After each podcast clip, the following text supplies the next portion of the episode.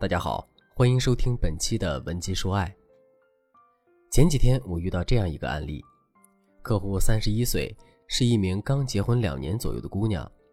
她很疑惑地问我：“老师，我老公现在对我特别没有耐心，我平常要是有什么不开心，冲他发发小脾气，他也不像以前那样哄我了，还总是说我无理取闹。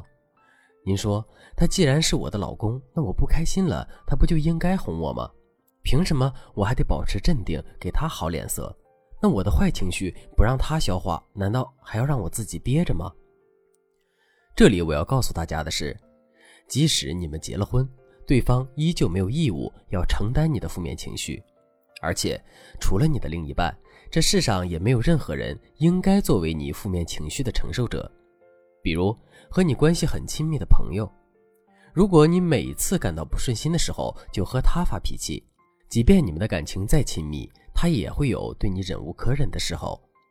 等你下次再想要找他发泄吐槽的时候，就会发现，他就会拿没有时间或者其他的理由来应付你。时间长了，你们的关系也会慢慢疏远，伴侣也同样会因为你不知名的负面情绪被压垮。你可能想，如果我的负面情绪能自己消化，那我要男朋友干什么？虽然我们不应该让另一半承受你所有的坏情绪，但是他可以和你一同分担最真实的情绪。承受和分担有何不同呢？前者本质上是一种己所不欲却施于人的态度。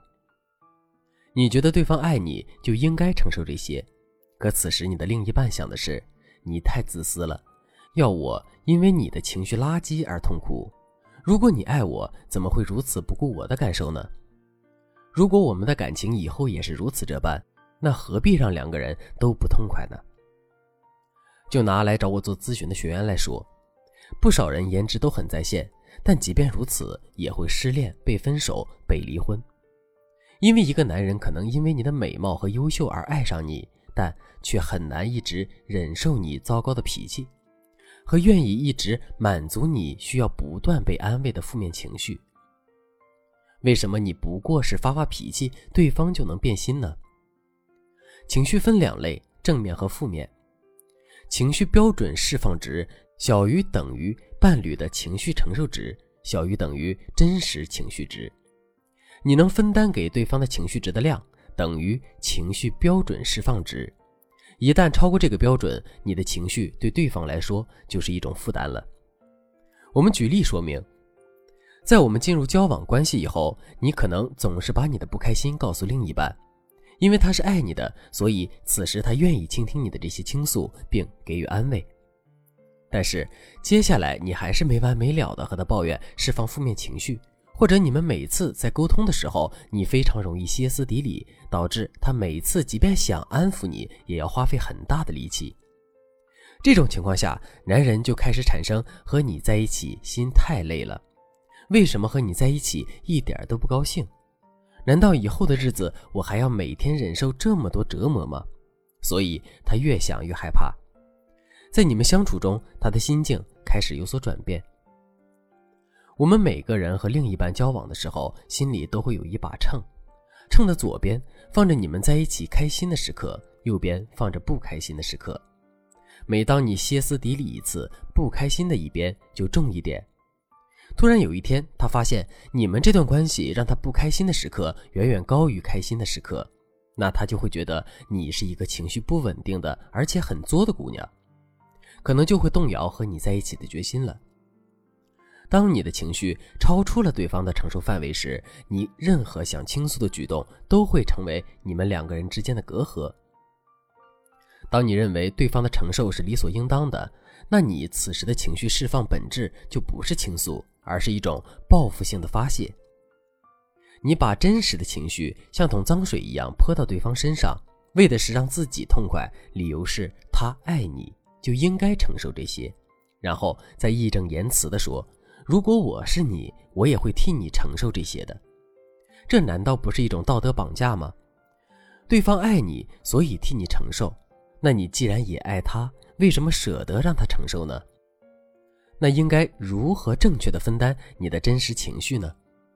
我经常跟大家强调，如果你想有一段好的婚姻，一定要学会把你的另一半当做和你一同并肩作战的战友，你们两个永远是一致对外的。而如果不看清形势，不顾及对方的处境，肆意的发泄，把它当做一次负面源头的替罪羊，只会让你们的感情不战而败。如何恰到好处的拿捏这其中的关系呢？在这里提供四个步骤：一、隔绝原始冲动，可以参考之前想发脾气就给自己三分钟独处时间整理情绪的课程；二、判断对方可承受值。想一想，他上一次对你产生不耐烦的原因是什么？三、客观阐述问题，注重说感受，比如这让我很难过，而不是我快被气死了。四、得到对方反馈，再一次判断对方可承受值，再从第三步往下循环，直至问题解决。当你可以顺利的按照这四个步骤来处理你们的问题，就相当于你学会了拿捏分寸。知道对方对你的情绪承受点在哪儿，这样既可以让对方分担你的部分情绪，又不至于因为他总是承受负面情绪而导致对你产生隔阂。如果你发现，在你描述困扰的问题时，对方是有耐心的替你分析，并且有意替你承担的时候，那你可以继续倾诉，直到问题解决。而如果对方在你描述问题的过程中表现出防御性的姿态，比如，皱眉不说话，或者一副很头疼的样子，那你可以先暂停，再去想想如何换个说法，让他更加容易的接受。如果你目前也遇到了情感困扰，想要修复挽回婚姻，你可以添加微信文姬零零五，文姬的全拼零零五，我会根据你的具体问题给出针对性的情感分析。好了，本期节目就到这里了，文姬说爱，迷茫情场，你的。得力军师。